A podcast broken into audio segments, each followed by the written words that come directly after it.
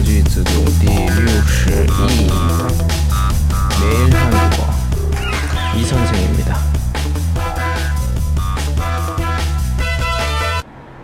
오늘은 저의 결혼 기념일입니다. 오늘은 저의 결혼 기념일입니다. 今天是我的结婚纪念日，结婚，所有的人很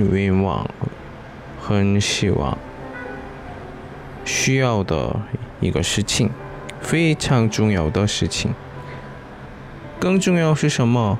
结婚以后也是结婚纪念日，一定记住。一般男生呢，容易忘的人越多。你怎么知道？因为有的人，比如说谈恋爱的时候，什么时候开始，